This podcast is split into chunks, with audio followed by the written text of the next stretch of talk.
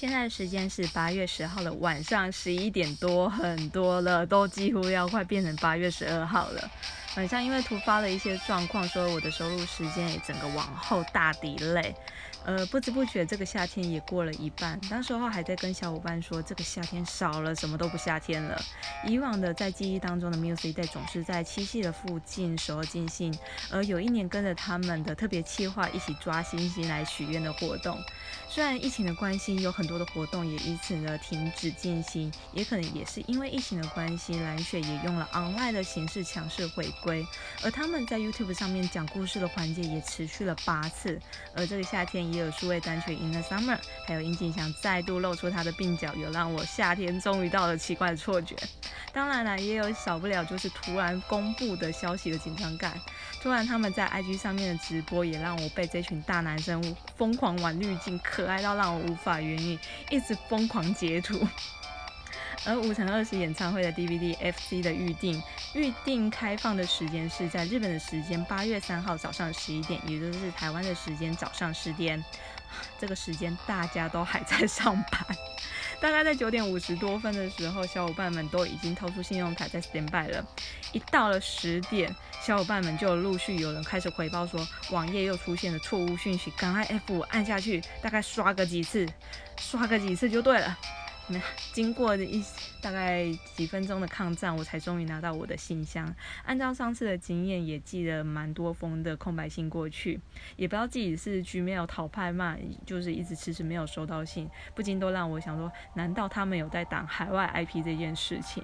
呃，甚至有小伙伴就说，赶快用其他的方法，用什么公司信啊，还是什么其他信箱都寄寄看，相信我公司信箱寄就对了。对，就是我们会互相交换这样子的讯息，好不容易才收到信了，因为没想到老问题又出现了，付不了款嘛。嗯，没想到就是信用卡大概填个两次三次，一直没有办法让我付款成功，然后很着急，付不了款，填那个信用卡填一次就紧张一次，很害怕自己是不是要被多扣一次款项。终于又过了一阵子，顺利付完款了，没想到下一个问题又出现了，就是一直没有收到祝文信。天哪，没有收到祝文信，你知道那颗心忐忑不安，都不能好好上班呢。真正让我收到祝文信，大概也就是一个小时之后了。那一瞬间，我才有办法好好上班。拜托，不要再挑这种时间了，很紧张哎。对，我们的上个礼拜就是一样，过得非常充实。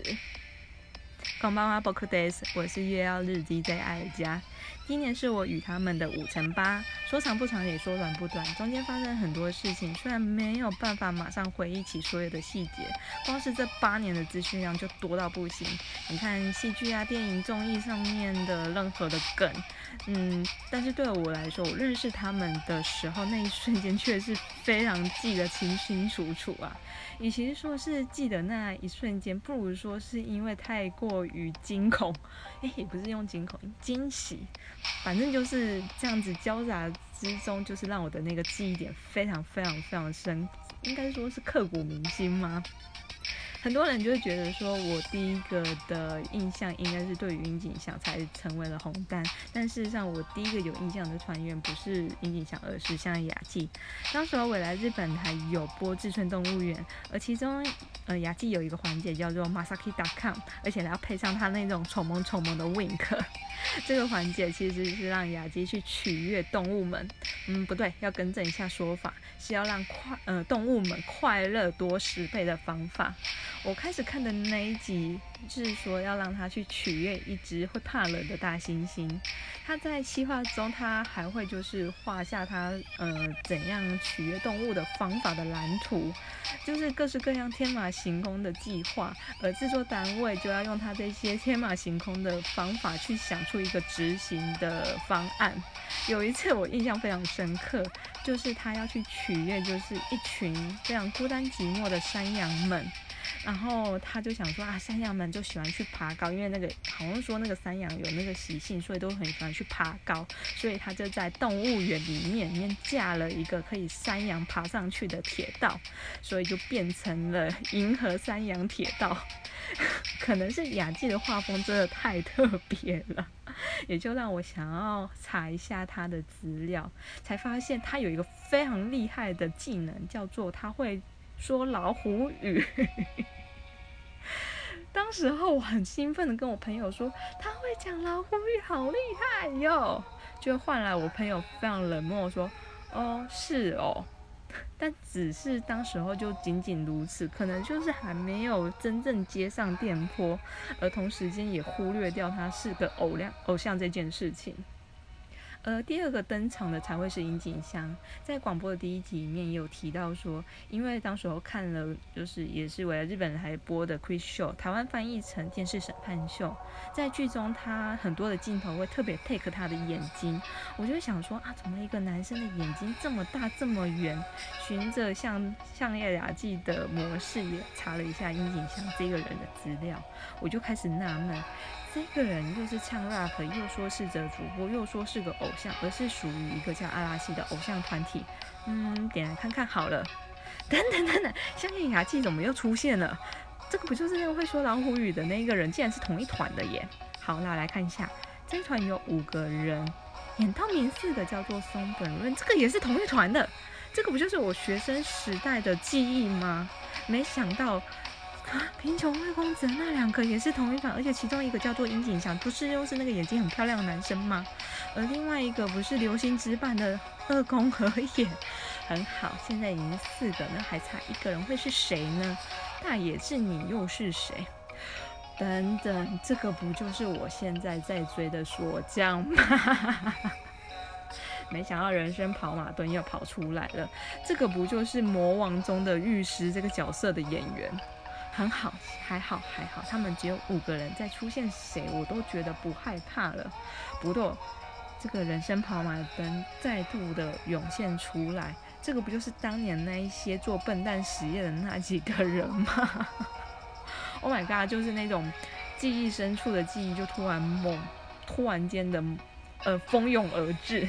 就那一瞬间我就开了演唱会的影片。这个又是另外一个画风。坦白说，那一个晚上我很错乱，就只是用一个短短晚上的时间，爆炸的资讯量也让我非常辗转难眠。嗯，我想这个也是很多小伙伴入坑时候会发生的状况吧。不过其实也不意外啦，因为他们触及到的领域，从唱歌啊、跳舞啊、主持电视节目、广告等等等，想得到的部分，可能也许他们都有挑战过了。无意间累积起来的那种种种关系，如果要真正要画起关系图，也不是那么轻而易举可以画完的。所以在查这些资料当中，就是跟自己印象中的那些东西，突然有种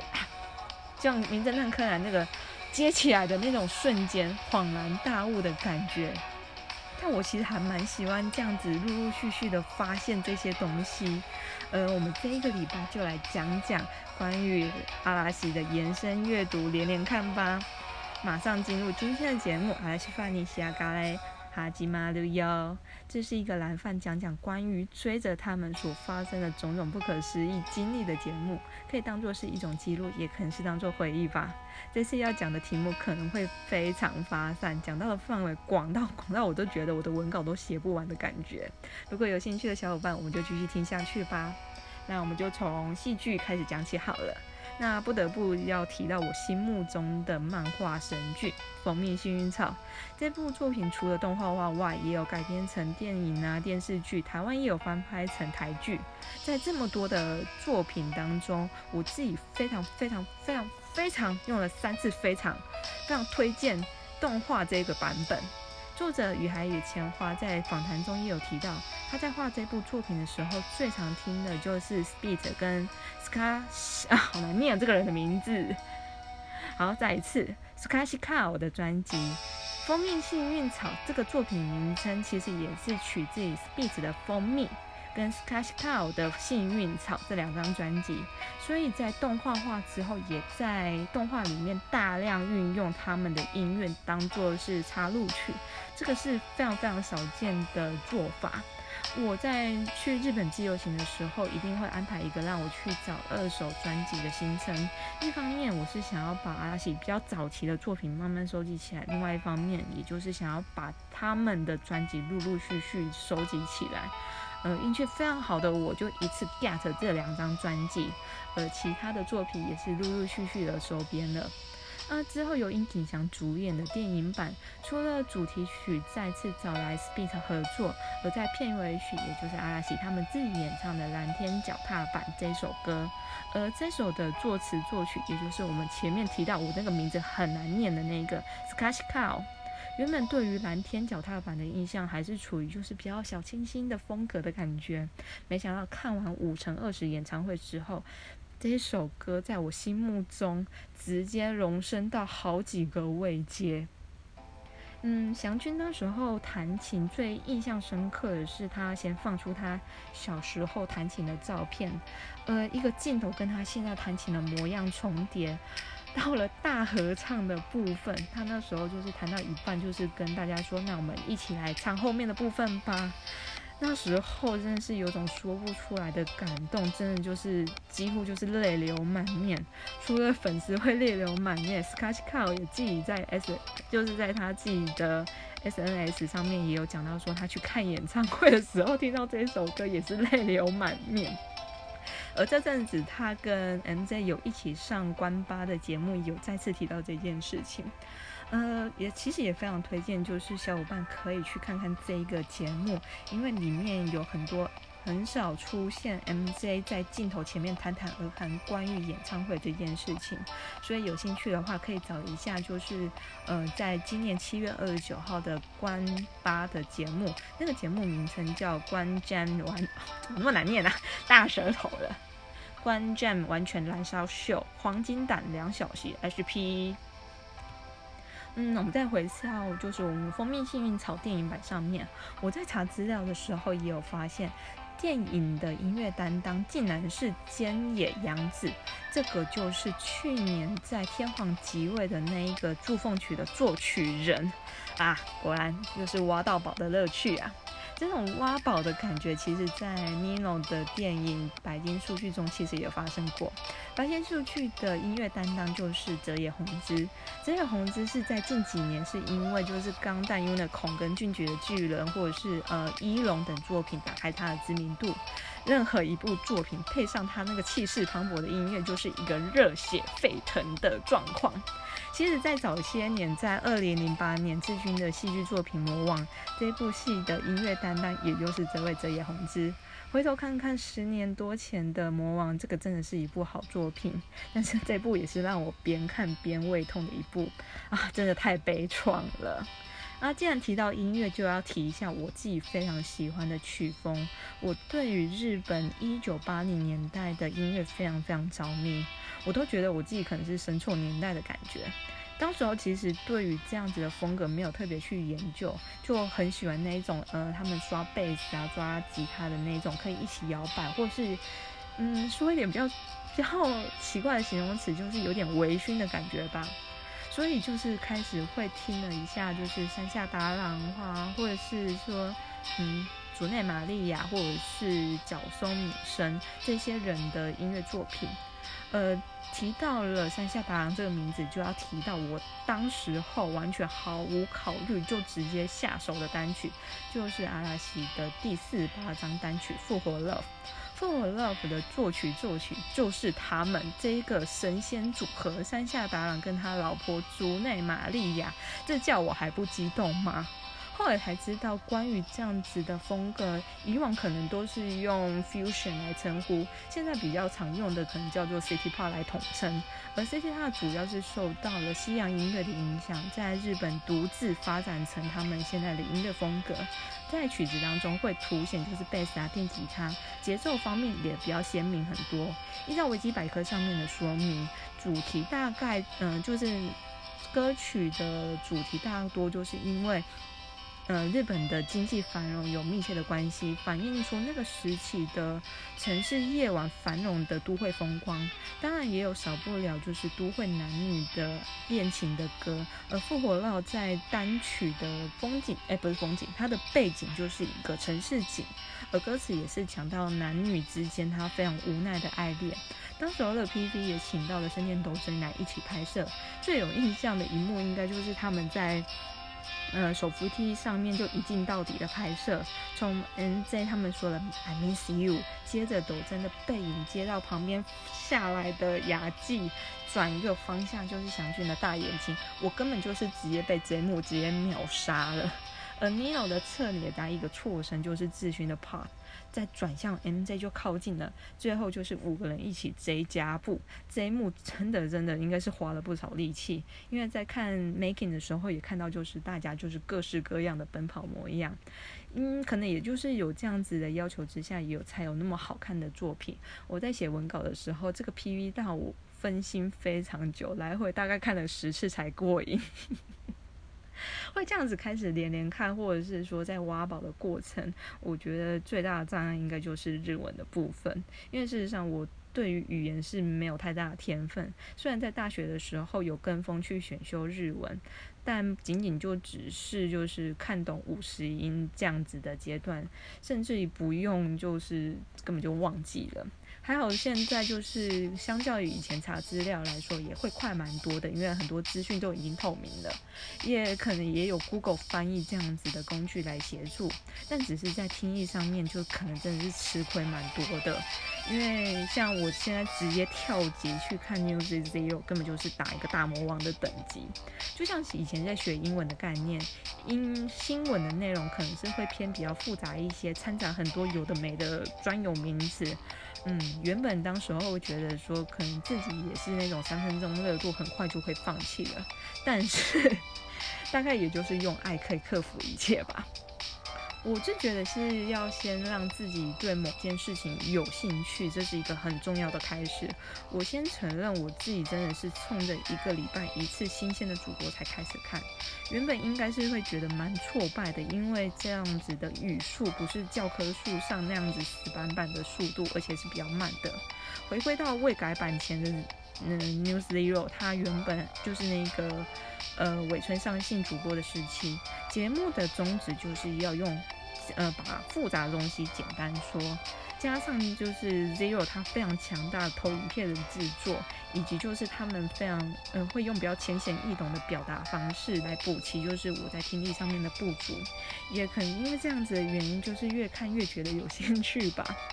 但讲解比较复杂的主题，就好比是讲说朝鲜散发度线的种种的爱恨情仇，或者是日本的国会改选啊，或者是。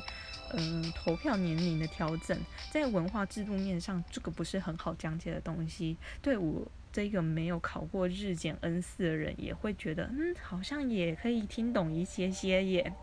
所以，甚至到后面直播选举开票完全不构成任何问题。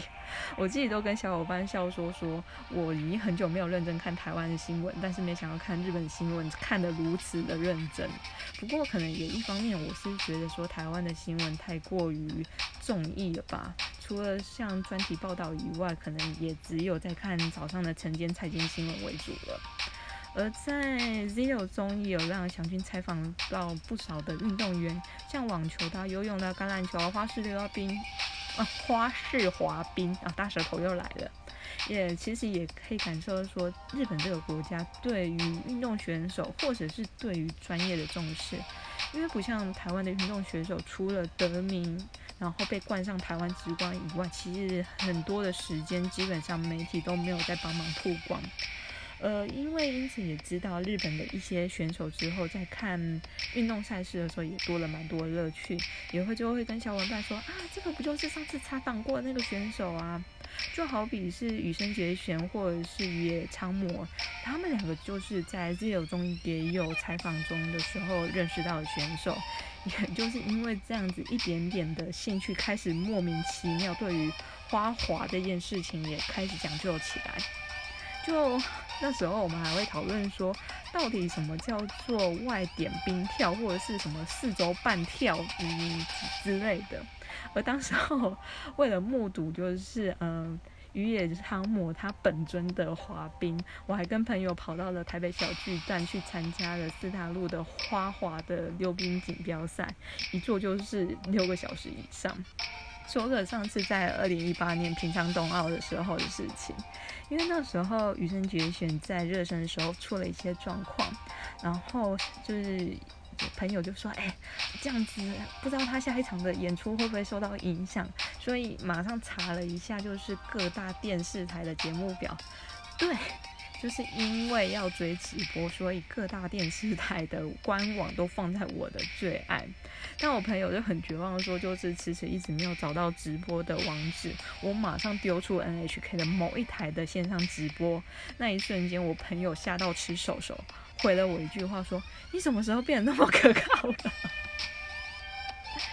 事实上，我觉得，嗯，我认为我自己对很多事情其实是会提不起劲的，甚至是有点无聊的人类，因为他们去过的地方，做过什么事情，他的他们的作品，嗯，音乐或戏剧等等，引发我有一点点的兴趣，在不同的事物上面，呃，开始会去查一些资料啊，就在这样子一点一滴累积起来一些东西。如果在学校的话，大概叫做延伸阅读吧。人生阅读的范围也从音乐啊、文化艺术、运动，甚至到了宇宙，